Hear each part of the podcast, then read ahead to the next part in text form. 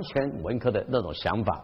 所以，社会科学出来的人，应该要多利用数理去平衡自己，让自己学得理智一点和冷静一点。我们来看案例吧。这两位都做过北京大学的校长，这两位都做过中央研究院的院长。左边那个是蔡元培，右边这个是胡适，全中国是没有人不知道的。可是蔡元培是留德和留法的，胡适是留美的。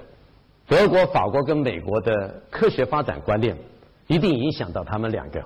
所以蔡元培跟胡适都是中国近代的文人，也是伟大的教育家。我相信。他们留法、留德跟留美所得到的经验，对他们这一生有很大很大的影响。可证明蔡元培跟胡适两位是社会科学，他们主攻哲学、文学、心理学、文化史，尤其蔡元培研究美学，但是他们仍然是带着德国、法国、美国那样子的思想。我认为他们两位是平衡的。如果我们是学自然科学的，那就偏重技术。这种人，我们应该要多用人文的东西教他一些包容和沟通。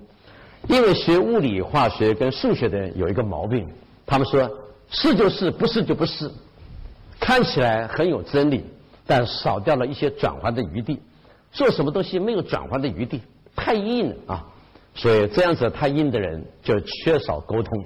我们应该要多让他们尝试一点人文的东西，让他学会一点包容，学会一点沟通。刚才我讲到学社会科学的蔡元培和胡适，那么这个地方我用一个学自然科学的钱学森来做案例。旁边这个是他的夫人蒋英，钱学森的父亲是钱家志，浙江大学的前身厨师学院毕业的。蒋英的父亲是蒋百里，非常有名的，是唯一在日本士官学校第一名毕业的中国人。蒋百里和钱家志两个是同学。所以蒋百里的女儿蒋英就嫁给了钱家志的儿子钱学森。蒋英是德国柏林音乐大学毕业的，学的是声乐学系。那么钱学森是学物理的，可是很多人都不晓得，钱学森他热爱古典音乐。钱学森在上海交通大学读书的时候就参加了交响乐团，他吹的是小号。所以你大概没有想到，钱学森的右脑是非常发达的。所以人家说他们是夫唱妇随，不是，是二重唱。他们不是夫唱妇随，是二重唱。所以这就证明钱学森的音乐造诣启发了他的思考。所以你看，伟大的学者，他们都是两个脑都很发达。我上节课有提到两个脑，但我并没有说怎么去培养。所以这节课我多补充了这个部分。父母亲关系良好的家庭，子女会比较和睦。相反的，子女会有反社会的倾向，这个就叫做平衡。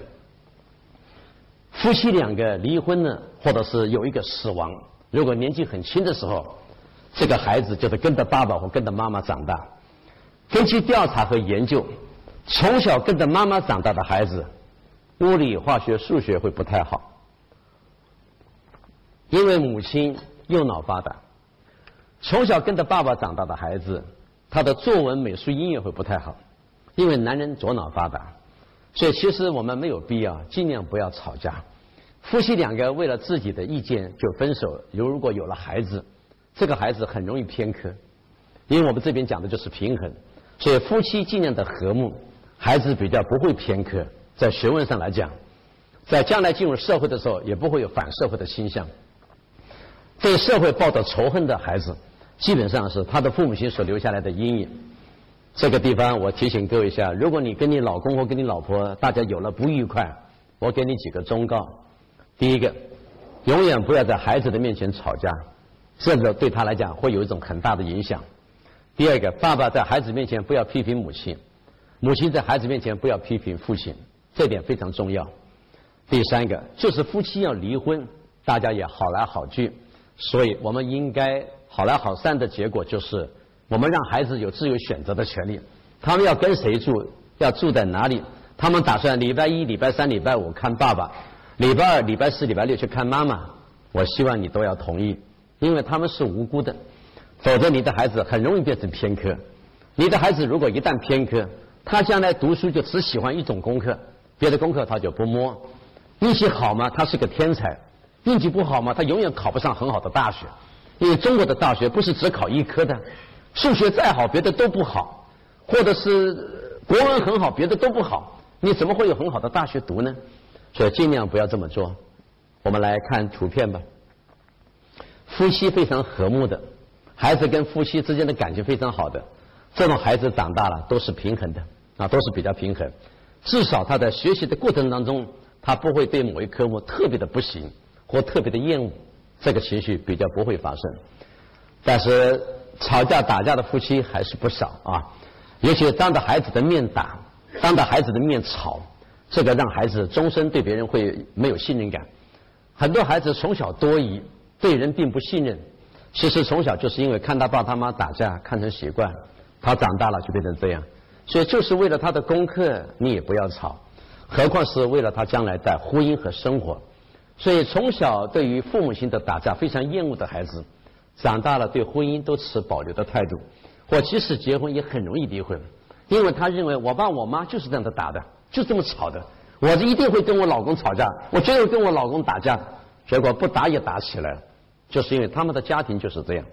所以有一次我太太问我女儿这么一句话。她说：“其实我跟你爸从来没有管过你，我们夫妻两个从来没有陪孩子做过功课，这是故意的。因为陪孩子做功课就永远要陪，记住了，尽量不要陪他做功课。读书是他的事情，他自己就应该把书读好。你陪他做功课，他就认为那个书是妈妈该读的，是爸爸该读的。所以我们没有陪他做功课。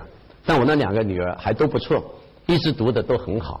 有一次我太太跟他们聊天谈到这个问题。”说，我跟你爸都没有怎么管你们，你们两个书都还读得不错，这么自动自发呀。我女儿讲话了，她说：“妈，我们在家里面有两个事情很重要。第一个，从来没有看过你跟爸吵架。其实我跟我太太有过口角，只是他们从来没有听过。我们从来没有在他们的面前吵过架。要真的有争执，就到外面去。其实，在美国、欧洲都是这样的。第二，妈。”我们在上面做功课，你也从来不看，但是我们知道你在底下，你就是睡觉也没有关系，因为我们很安心安，我们很安啊。我才知道，我太太因为是个老师，她晚上从来不应酬，也从来不出去，她就是在底下做她的家事。我那两个女儿在上面做功课，会非常的安，非常的心安，非常的安定。再加上我跟我太太在他们的面前从来没有吵过，他们两个就这样的长大了。所以我那两个女儿，数学、物理、管理学、商学其实都很好，他们两个并不偏科，是我从小注意他们，尽量用文学来弥补他的理科，用数学来弥补他的文科，让他们两个尽量不偏科。我那个老大小的时候数学不怎么样，我自己把他的数学课本用彩色的线条给他重新的画、重新的拉，让他对数学有了兴趣。我那个老二刚好相反，他理工科很好。可是他不喜欢文学的东西，我就叫我带太太带他去听歌剧，带他到湖边去写生、去画画。所以后来他在交通大学，虽然读的是理工，可是他是话剧社的导演，他热爱戏剧，其实是我培养的。他原来并不热爱戏剧的，所以还好是这样。他们比较没有偏科，尽管不是五十五十那么标准，但不可能弄成个二十八十这么离谱吧。带子女出入科学馆、美术馆，这是一个左脑右脑的问题。美术馆是右脑，科学馆是左脑，机场是右脑，工厂是左脑，咖啡室是右脑，实验室是左脑。但是爸爸妈妈带孩子去听音乐的很多，看画展的很多，喝咖啡的也很多，但是带去看科学馆的很少，看工厂的更少，看实验室的就更更少。于是他就不平衡了。其实这些管都在，你自己应该要做点平衡。看看我这中间为什么画了个左脑跟右脑？因为左脑从科学馆培养，右脑从美术馆培养。所以，除非你的孩子人文艺术很好，理工科技也很棒，他很难变成一个真正平衡的人。如果今天做点小生意，搞个小家庭，一辈子独善其身，那么也就罢了。万一你的孩子是个老板，是个党政干部，是国家重要的首长，那你就会马上发现，他的脑就需要重新平衡了。所以难怪胡锦涛先生要在人民大学在中央党校坐在底下上课。你胡锦涛先生是清华水利工程毕业的，而我们温家宝总理是北京地质学院的。其实他们两位首长都是理工科技的。应该说，我国的中央干部、中央首长大部分都是左脑发达的，所以他们需要重新见到他们的右脑。因为做国家领导人就完全不一样，他的观瞻以及他的想法会整个的影响到这个国家，他们太重要了。所以我觉得胡锦涛先生愿意学习。是我们这个民族和国家的荣幸，因为他的脑如果是平衡的，他带领这个国家和这个社会的开发就是平衡的，这点非常非常的重要。如果你儿子没有办法做到总书记呢，那么万一他是个厂长，万一是个老板呢？他万一将来也做了人家的爸爸跟妈妈呢？你的儿子或者你的女儿做人家的妈妈呢？你不是一样的也有孩子吗？你孩子的孩子，他们不是也有左脑跟右脑吗？所以大家要注意到这方面的平衡。最后第十节，如何让他思考？在公司来讲，你的儿子跟你的女儿就到就到了董事会了，一进到董事会，干到高层管理，做到总裁、总监，那时候你就会发现，他需要独立判断，做起事情呢要非常的自信，在工作的时候，他要有一个自己思考的本事，独立做判断。董事长怎么好意思跟底下的人说：“老梁啊？”这事情你看该怎么办？总裁怎么好意思跟经理说？曾经理，你找个方法。老王，你想个方法。曹小姐，你帮我想点方法。你是总经理，你是总裁，你是董事长。这时候你就知道独立判断的重要了。中国小孩最喜欢讲的一句话就是“妈”啊！我在美国跟欧洲的时候，我很少听到他们的孩子说“在妈”。很少啊，非常非常少。其实老外都有妈妈，也都有爸爸，可是他们很少养成一个习惯。我先开口叫，所以他们不但孩子不太叫跟叫爸跟妈，大人也不太去管孩子的事情。我来讲一个我在美国碰到的事情。我跟我的教授在他家的楼下跟他探讨一个我的论文的问题。我听到楼上有人在哭，那声音听起来是一个小孩我那个教授好像没听到一样，我就在想，是不是因为我坐在这里，他不好意思？我就跟他说：“教授，你孩子好像哭了。”他说：“我听到了。”他说他听到，那他既然听到了，我就不方便说什么。但是那个孩子还在哭，我怕我的教授不好意思，我又加了一句话。过了几分钟，我说：“教授，你先上去看看，这个东西没有关系。”他就开始说话了。他说：“苏瑞，他叫我的名字。”他为什么哭？我不知道，我只知道他哭不是我造成的。他既然自己哭了，一定是自己碰到一个问题。我想他会思考，如果他不能够解决，我上去也没有用。所以我想他会去想办法解决问题的。反正不是我们两个搞哭的。来，我们研究我们的事情。没多久就没有声音了。后来那个小孩就下来了，他那个儿子大概是六岁、六岁五岁这个样子。两个眼睛含着眼泪下来，看到我，嗨，就这样，我就嗨，他就到冰箱里面去拿了一罐可乐，他就又上去了。他爸爸就讲了一个总结，问题解决了。我到现在都搞不清楚在上面碰到什么问题，他爸爸也搞不清楚。我们只知道他哭了没有多久他就下来，因为问题解决了。万一是他撞到桌子了，又不是我们两个把他撞上去的。万一他的玩具找不到了，又不是我们藏起来的；万一他在楼上摔跤，又不是我们叫他摔的，对不对？他自己想办法解决嘛。中国的父母亲不是这样的，楼上一叫，马上冲上去，像猫一样的就冲上去了啊！你有那么紧张吗？对，所以啊，中国的父母亲太喜欢去管闲事，终于变成中国的孩子一动就是妈爸，所以各位不要让他张口就开始询问父母、询问家人。一有事就张口，其实你的孩子就是这样的长大的。我们来看一个道理吧。美国人为什么不肯留钱给孩子？根据调查，美国的有钱人真正从父母那里继承财产的只有百分之二十啊，真的从父母那里继承财产的通常只有百分之二十，那就证明美国人不靠遗产。有名的巴菲特跟比尔盖茨两个是美国的巨富。他们两个决定在死前把财产捐百分之九十九。他们两个决定死前把它捐到百分之九十九。中国人把这个名词叫做裸捐，叫做脱得光光的离开这个人间。你有没有这么伟大？我不想去研究，我只提醒你，美国人为什么不把钱留给孩子？他们说的话很有道理。如果孩子很争气，我们不需要把财产留给他，他自己会挣钱。如果孩子不争气，那更不能把财产留给他，因为他会败光。所以结论就是不留啊。你认为中国人能不能够把钱通通捐掉？各位，我其实不想去研究这个比例，我只告诉你，你儿子跟你女儿的房子、车子，如果是你买的，是你给的，是你继让他继承的，他这辈子就是轻轻松松的过日子，就是日本讲的含着银汤匙出生，你在叫福格玛来的，我马来的，含着银汤匙出生，所以这就证明亚洲世界就有这个毛病，日本人、韩国人、中国人、印度人。菲律宾人、印尼人、马来西亚人，这种亚洲的社会，就是通通把钱留给子孙，所以第二代比第一代行，第三代比第二代强的人非常的少，难怪富不过三代。但是美国人不这么做，他们都是把钱捐掉。其实真正的理由就是，他如果很行就自己挣，他如果不行就更不要留给他，免得败光。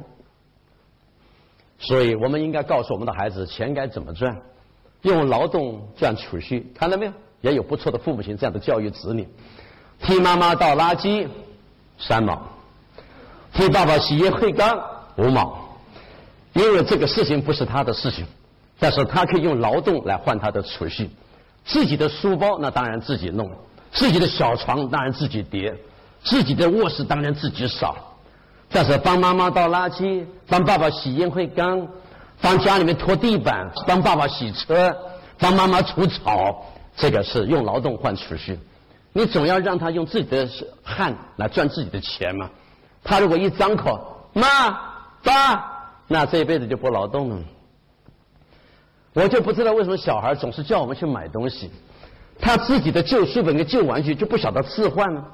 所以我们做父母亲的，应该把他们读过的书。用过的玩具、穿过的小衣服，把它一包一包、一捆一捆的弄起来，跟别的邻居置换。小区里面有这么多孩子，有这么多家庭，我就没有看过几个中国小区里面有个自己的小跳蚤市场，大家在那里置换。我在美国倒常常看到他们在小区里面置换，那我在中国反而在大陆反而很少看到。其实这些书都是我们买的，那些玩具都不是不要钱。他们一动就丢，一动就扔，叫我们去买新的。那他为什么不去置换呢？这就叫做我们没有让孩子独立思考，做一个独立的人。他们从小就养成一个依赖的习惯，一开口就是妈爸。我女儿从法国回来的时候跟我说了这么一句话，她说：“爸，我没有想到最喜欢打电话回家的就是中国大陆的学生。”我们原来以为中国大陆历经文革是非常痛苦的，这个中国的孩子一定是最吃苦耐劳的。我说女儿，你搞错了，文革是他爸他妈、他爷爷他奶奶，他文革个屁啊！他拿什么文革？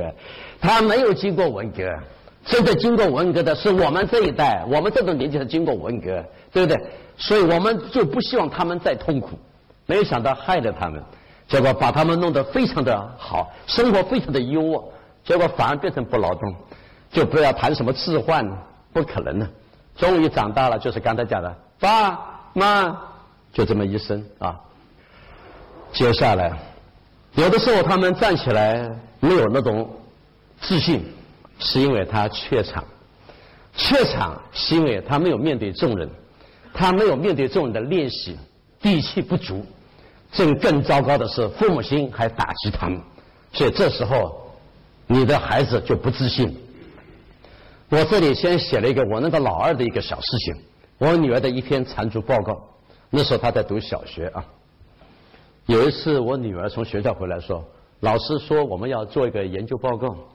我心想说小学还要研究报告？老师说叫我们自己找个题目，找点材料，上到班上去给别人报告一下。我说你打算找什么材料？他说爸，我也不知道。我说不知道就是乱写了，不要说不知道。我说女儿，第一个，这个材料必须是大家比较没有听过的；第二个，这个材料是大家有疑惑的；第三个，这个材料搞不好老师也不太清楚。这个材料如果拿上去报告，一定很新鲜。他说：“爸，有这种材料？”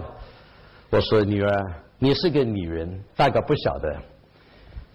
你姥姥的妈妈，就是我讲的是她外祖母，她外祖母就是我妈呀的妈妈是缠足的。其实我母亲缠足刚刚开始就结束了，我母亲差点缠足，她那个大姐每天晚上在那里哀嚎，这是我妈讲给我听的。”我才知道缠足的女人是把脚缠好了以后，然后在床上用个石头压在上，因为要把它压成那个形状。所以我母亲说，她那个大姐每天晚上在床上哭，因为她的脚缠好了，用个石头给她压住啊。所以这个故事我母亲讲的，我印象很深刻的。哎，刚好我有这方面的材料，我就跟我女儿说，既然你是个女人，以前的女人那种缠足的痛苦，我敢说现在的女人没有几个知道。像个三寸金莲分成哪几种？什么叫做三寸金莲？那个图片跟那个经过，他们一定没有听过。我说女儿搞点这个东西，好棒，有道理。哎呦，这么一讲，结果我就麻烦，就开始搞图片呐，搞复印呐，他写报告啊，我帮他整理呀，反正他就上去报告了。他报告的好不好，我不想说，我想说的是另外一个事情。他说他好希望他是第一个站起来报告的。你知道这个话的意思吗？就是那两个字底气。他相信他的老师大概也不知道这个问题，所以他的底气很足。其实是因为我这样的给他的一个指导。人要做一个底气很足的东西，就会有自信。后来那个老师希望他把这个长足报告给班上同学分享，拿去复印，一人一份。那里面收收集了十八个长足的照片，是我从我的一本美国的课本上面拿下来的。那个是清朝末年一个美国记者所拍的，那个图片很少人看过啊，我就拿去给他当材料。所以孩子要有底气，要有自信，是培养出来的。所以他如果能够面对众人，自己很有底气，他那个强大的自信就起来了。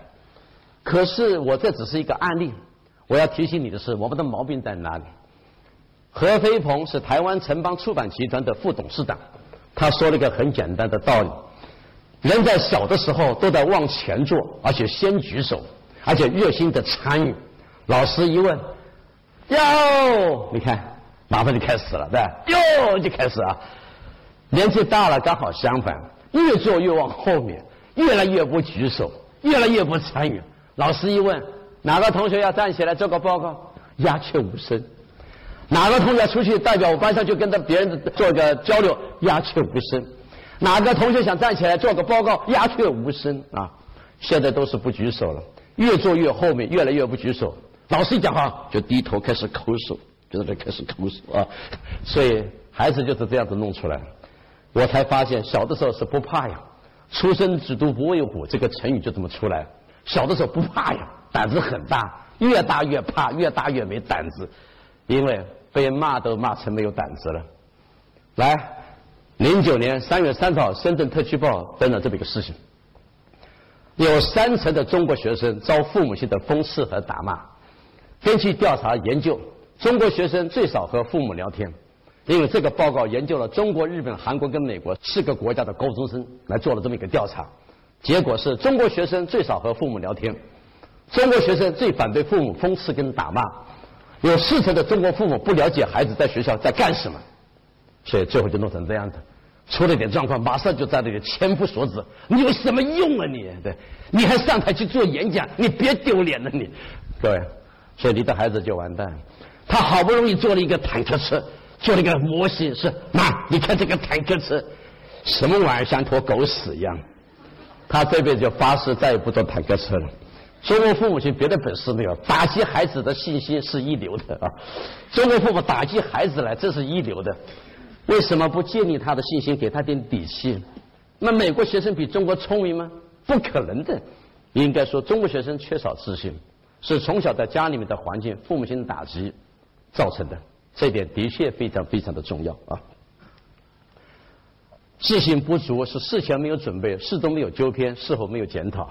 自信不是拍胸部，拍胸部谁都会。应该这么讲：你儿子或你女儿要做件事情。你首先要先问他你怎么准备的，做的时候再问他中间有没有偏差，做完以后再问他下次的时候要该怎么去检讨，啊，下次该怎么检讨，这个就叫做自信。所以自信其实是一种事前的准备，事中的纠偏和事后的检讨。事前没有准备，你自己把它推上去；事中没有纠偏，说这是人家的错；事后也不检讨，希望以后再来一次。亲爱的朋友想获得更多的成功经验吗？请关注微信公众号“炫色安利微商旗舰店”，我们将为想成功的你提供更多的精彩信息。炫色安利微商旗舰店等你哦。